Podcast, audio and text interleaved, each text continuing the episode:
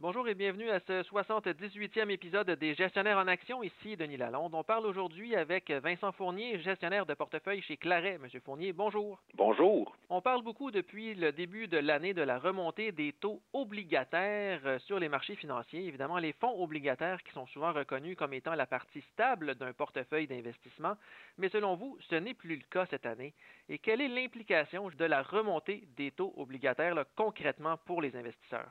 Depuis les 40 dernières années, on a connu un environnement où les taux d'intérêt baissaient, hein, ce qui faisait que le portefeuille obligataire, le fonds obligataire était un peu comme le couteau suisse de l'investisseur. Ça servait à sécuriser, ça servait à protéger le capital, ça servait à générer du revenu, puis ça servait aussi à offrir une classe d'actifs qui fonctionnait souvent à l'envers hein, des actions, ce qui nous permettait d'avoir une portion du portefeuille qui augmentait quand les actions diminuaient, ou l'inverse, quand les actions montaient, ben, le portefeuille d'obligations diminuait, ce qui faisait un peu moins de volatilité dans les portefeuilles.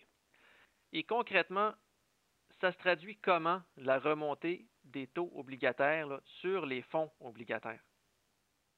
Bien, on sait que les obligations fluctuent à l'envers des taux d'intérêt. Donc, lorsque les taux d'intérêt montent, la valeur des obligations diminue. Quand on sait que la plupart des fonds obligataires au Canada sont bâtis selon le canevas, la charpente de l'indice qu'on appelle l'indice Canada Univers, qui a une duration de plus de sept ans.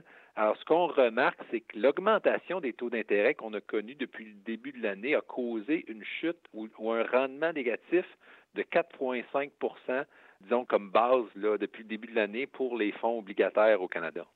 Et si vous regardez là, dans votre boule de cristal, est-ce que c'est une tendance qui pourrait durer euh, sur euh, un horizon à moyen long terme?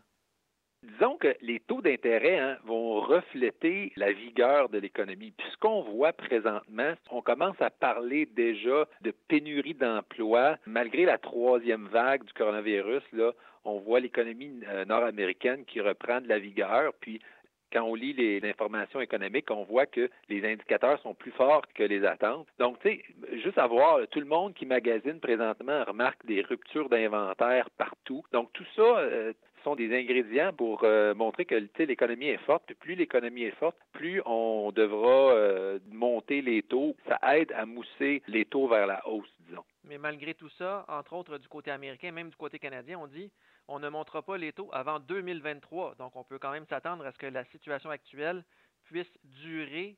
Bien, effectivement, on parle de pas de monter les taux avant 2023, mais 2023, c'est très proche, un. Puis deux, quand on parle de monter les taux, on parle des taux à très, très, très court terme. Puis votre fonds d'obligation, il n'investit pas dans les taux à très, très court terme. Il investit beaucoup plus dans des échéances qui sont plus longues, des 5 ans, des 10 ans, des 30 ans. Quand on dit que la durée, qui est un concept obligataire qui ressemble un peu à la duration des fonds au Canada, est de 7 ans, ben, ça prend des titres qui sont plus longs que 7 ans, puis des titres qui sont moins longs pour faire une moyenne de 7 ans. Pour les investisseurs qui ne veulent pas acheter des actions et qui veulent quand même miser sur des titres à revenu fixe, si on voit que c'est plus difficile du côté obligataire, quelles sont les autres options qui s'offrent aux investisseurs du côté des titres à revenu fixe? On n'est pas obligé d'investir dans des fonds mutuels euh, d'obligations. Il y a des fameux certificats de placement garantis des banques. On sait qu'ils rapportent pas grand-chose. Par contre, c'est le marché présentement. Et puis, c'est le titre qui va vous assurer la plus petite fluctuation de votre capital. Par contre, si vous voulez avoir un meilleur revenu, euh, vous pouvez vous diriger du côté des obligations corporatives hein, qui offrent un meilleur euh, revenu. Par contre, il y a un risque plus élevé. Euh, il y a aussi des actions privilégiées qui peuvent aider grandement les investisseurs qui sont à la recherche de revenus. Puis, finalement, en fait, ce qu'il faut éviter, c'est éviter les fonds, les fonds mutuels obligataires qui sont bâtis pour refléter l'indice Canada Univers. Cherchez plutôt des fonds qui sont bâtis selon un indice qui est non contraint. Mais là, expliquez-moi un peu, c'est quoi un investissement obligataire dans un environnement sans contrainte? Dans un environnement qui est non contraint, le gestionnaire de portefeuille a comme objectif de générer le plus de rendement possible compte tenu de son environnement de placement. Alors, il peut sortir des sentiers battus, il peut aller utiliser justement des actions privilégiées, il peut aller chercher des obligations corporatives. Dans le fond, ce qu'il va faire, c'est qu'il va tout faire pour générer le meilleur revenu possible compte tenu de la menace de l'augmentation des taux d'intérêt, disons. Donc, si je vous comprends bien, Hydro-Québec, par exemple, qui a annoncé mardi l'émission d'obligations totalisant 500 millions de dollars venant à échéance le 15 février 2060. Donc, on parle d'obligations sur un, horizon de 39 ans avec un taux d'intérêt de 2,1% Est-ce que c'est une option pour les investisseurs ou pas? Ben, en fait, c'est justement ce qu'on essaie d'éviter.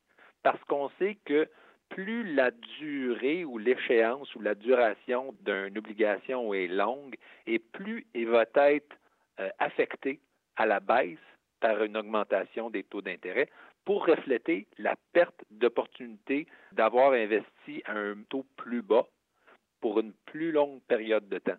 Ce qui veut donc dire que si on investit à 2 pendant une période de 39 ans, ben, si les taux d'intérêt montent de 1% disons, ben, on est pogné pendant 39 ans à avoir un mauvais taux. Alors, c'est exactement ce qu'on essaye d'éviter. On essaye d'avoir des échéances qui sont plus courtes. Comme ça, lorsque les taux d'intérêt montent, ben, notre maturité est plus proche, alors on pourra réinvestir plus rapidement à ce meilleur taux.